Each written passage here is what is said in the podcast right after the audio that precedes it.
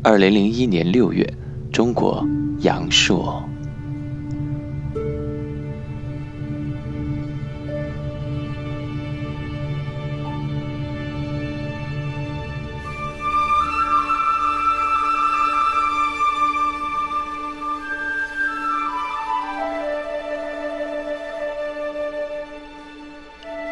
几年前，看到过这样一篇关于阳朔西街的游记，其中是这样写到的：在西街一个酒吧里面，一个台湾来的胖哥拉着一首美妙的小提琴，而还有一个吹笛子的本地人，笛声空灵而悦耳。而当小提琴遇到笛子，那声音竟是不可思议的动听。音乐的确是超越时间与空间的。从《梁祝》到邓丽君，从罗大佑到甲壳虫，每一首旋律开始，大家都跟着唱起来，不会唱的便跟着打起了节拍，而早就忘了自己的国籍、年龄和身份。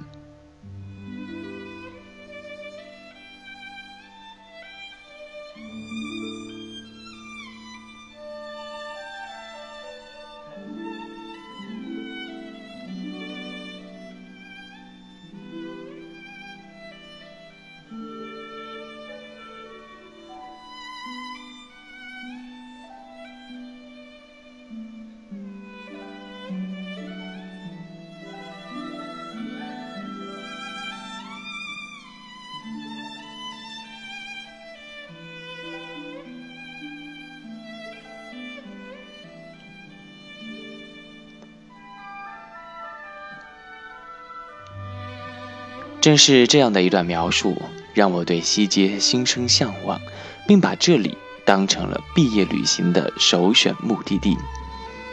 而在我的论文答辩和毕业典礼之间，正好有十几天的空闲时间。答辩结束后，我便回到了宿舍，收拾好背包，当天就坐上了南下的火车，从天津到桂林，二十四小时的硬座。身体嘛，虽然是辛苦，但心中却是隐隐兴奋不已了。下火车后，没有在桂林做停留，而是直接跳上了开往阳朔的中巴车。俗话说嘛，“桂林山水甲天下，而阳朔山水甲桂林。”要去，那就得去最好的地方，这便是阳朔。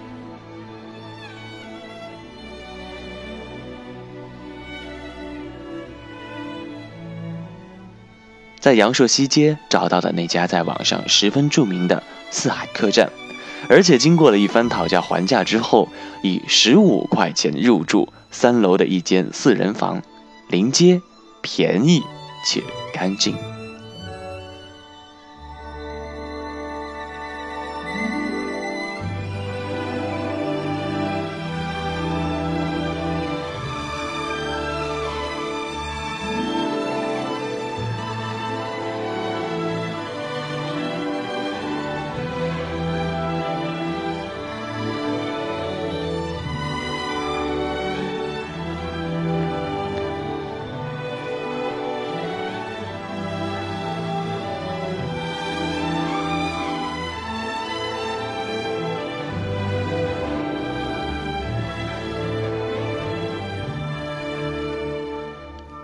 在阳朔同样著名的还有一家叫做“没有”的餐厅，我看到门口的广告牌上写着“没有不好喝的啤酒，也没有不好吃的食物”，这名字起得够聪明的啊！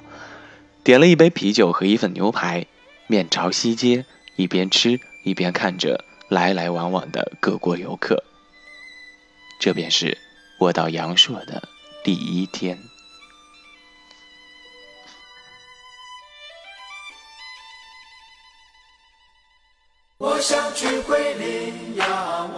去桂林。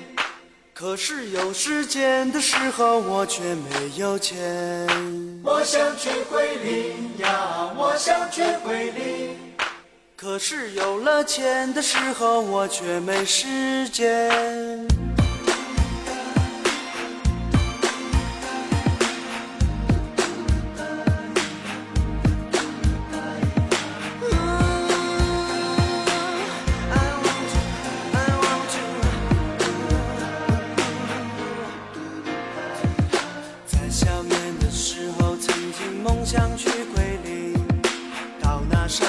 家天下的阳朔仙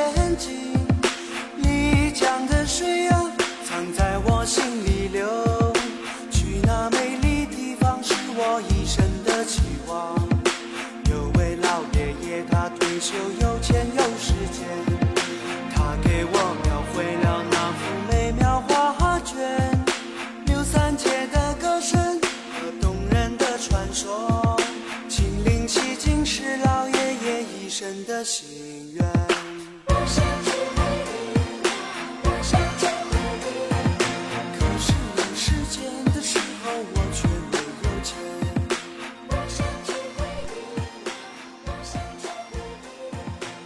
阳朔西街首先是背包老外发现的，某位仁兄在《背包旅行者奉为圣经的孤独星球》里面介绍了阳朔西街和周边的田园风光，于是西街就成为了许多背包客的集散地了。而有人说，中国人开始背包旅行就是从阳朔西街开始的，这句话确实有点道理。以前中国人想要离开自己生活的地方去远行，简直是一种奢望啊！就像这首歌中所唱到的那种无奈了。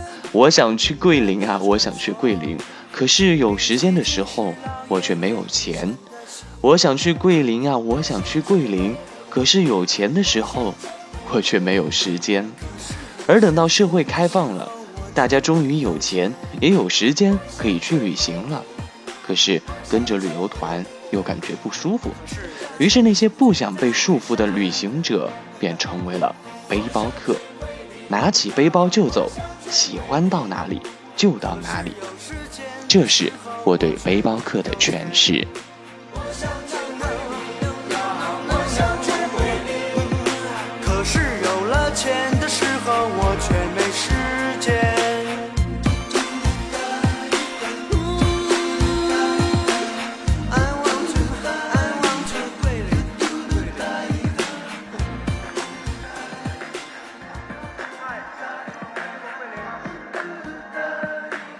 坐在街心的露天酒吧里，一杯咖啡，一本书，一盘 CD。其实到了阳朔西街，已经哪儿都不用去了。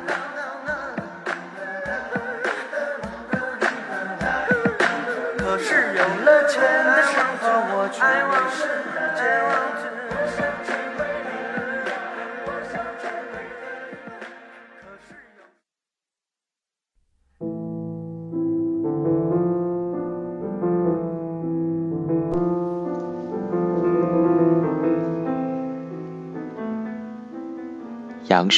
就是这样一个地方，很容易让人放下戒备去结识陌生的朋友，抛下烦恼，让自己放纵于酒吧音乐中，午后阳光下，寂静的老街里。很多游客经过的时候，经不起这份诱惑，便留了下来，数年数月，而成了这儿的隐士，大隐隐于市。他们中的很多人都在西街有一家店，但是他们又和普通的生意人不同。他们坐在一起谈论的是丽江，是香格里拉，是喀纳斯，是西藏，或者消失一段时间再回来，又带回一段美丽的传说。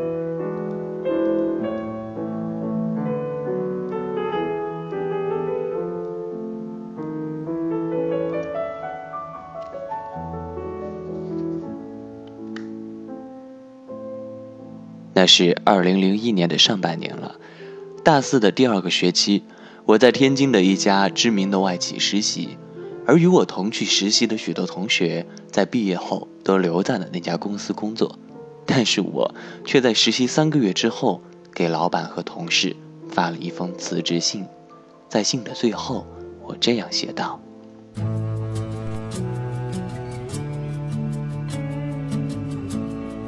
：“Just say goodbye. Tomorrow I will leave. Just say goodbye. My dream is to fly. Just say goodbye. Maybe I will feel better tonight. And just say goodbye. Even if I really don't want to say goodbye.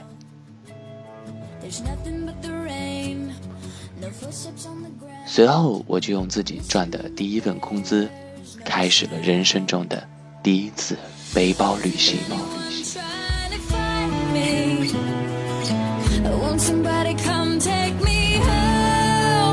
It's that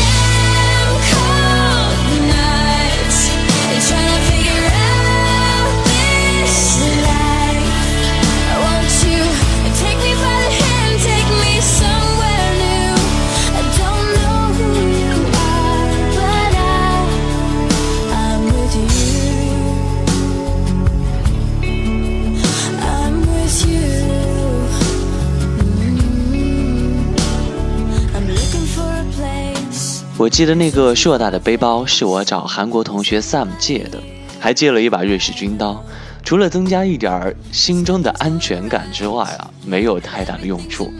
而当我现在在看当时写的文章的时候，背包走天下的思想已经在心中安家落户了，就是一个人，一个背包，四海为家。